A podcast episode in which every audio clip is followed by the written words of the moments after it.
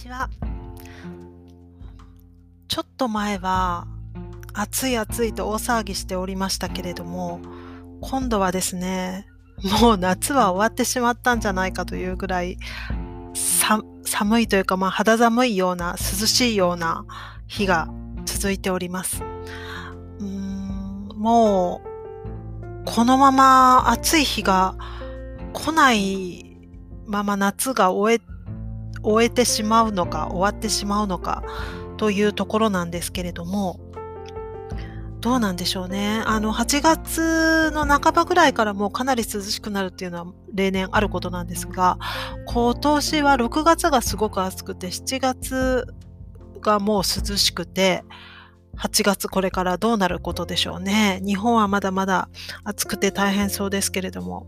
こちらは今日も多分今も十何度とかで明日も20度いかないぐらいの気温なんですよね。明日はまたあの野外コンサートに行くんですけれどもあのそういう時はやっぱりだんだん座ってると寒くなってくるのでちょっと防寒をしていかないといけないなという感じです。あの毎年夏になるとねあのドイツではすごく野外コンサートがいろいろ行われていてあのクラシックだけじゃなくてというかそのロックとかそういうのをだけではなく本当にミュージカルのコンサートもすごく多く行われていて私が毎年必ず楽しみに行っているディンスラーケンというところで行われているゾマーナフトです。ミュージカルスという、えー、サマーナイト・オブ・ミュージカルっていうところでしょうかね。あの楽しみにしてるのがあるんですけれどもあのそれも今年はですね、えーと、去年のコンサートが今年に延期になり今年の分が来年にそのまま延期になっていて、もう今年はダメかと思っていたのですが、えー、急遽ですね、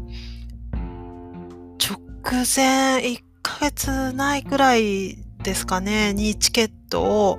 えー、売り出して、えー、もうちょっと小規模な形でやりますと。人数もいつもだったらまあ6人ぐらい出演者が出るところを、まあ、3, 3人、最初の、えーと、告知では3人、結果的には4人出演されて、あと、えー、バンドもとかコーラス隊が入ったりとかするんですけど、それもバンドも結局3人だけしか入らなくて、もう本当にこじんまりとした感じで。で、席、座席の方もコロナ対策で、え人と人との間を空けてですね、えー、前の方とかは、あのー、かぶりつきのその、平間というかのところはもう一切なしで、ちょっとステージからは間を空けたところから、えー、打って、で、一列の間も、えー、二人、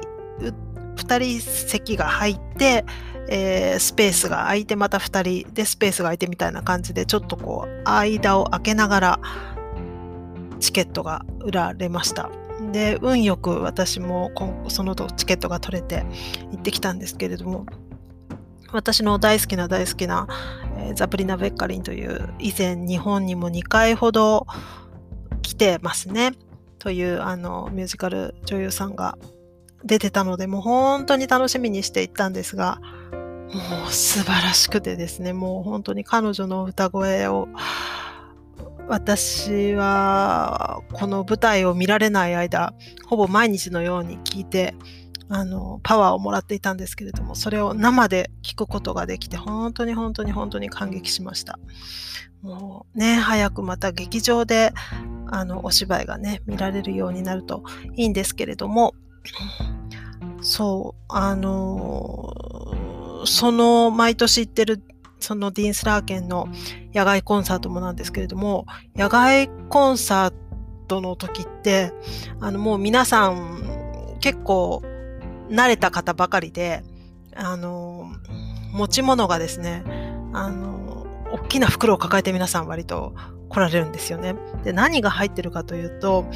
あの、まあ、会場にもよりけりなんですけれども、そこのディンスラー県は、えー、屋根がついてないので、雨が降ってきたらアウトっていうところなんですよね。で、傘は基本的に持ち込んじゃいけないことになってるんです。なので、えー、まず最初に、えーお尻が痛くなるので、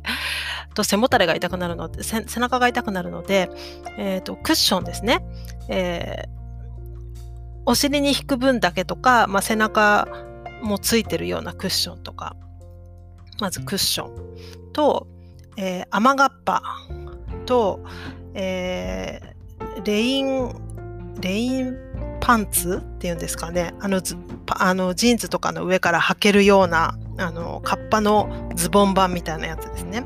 それを、をえーと、必ず持っていて、で、それ以外に、えーだんだん夜が更けていくと 寒くなってくるんですよね。こちらは本当に十何度になってくるので。で、あの、暖かい時は本当に気候次第で、暖かい時は全然大丈夫なんですけれども、寒くなってくると本当に 寒くなってくるので、えっ、ー、と、フリースの膝掛けを持って行ってます。で、私はそれを背もたれにして、あの、背中が痛くならないように使ってたりとか、寒くなったら膝掛けに使ったりとかしてるんですけれども、まあ、そのぐらいかな。あ、そうだ。あとは、えっ、と、ベンチ席の場合は下から冷たい空気が上がってくるので、えっ、と、友人が、あの、ピクニックシートみたいのを、そのベンチの、えっ、と、一番最初のところに引いて、それからクッションを重ねておくというのをやっている、いたので、えー、私も真似してそれをやっております。なので、えっ、ー、と、日本で100円ショップで、なんか防災用シートみたいな薄いのを買ってきて、で、それだと持ち運びに楽なので、それをあの大変重宝して使ってますが、いつもなのでこう、ごそっと大荷物を持って野外コンサートの時は出かけてるんですけどね。うん。でもなんかその荷物含めて、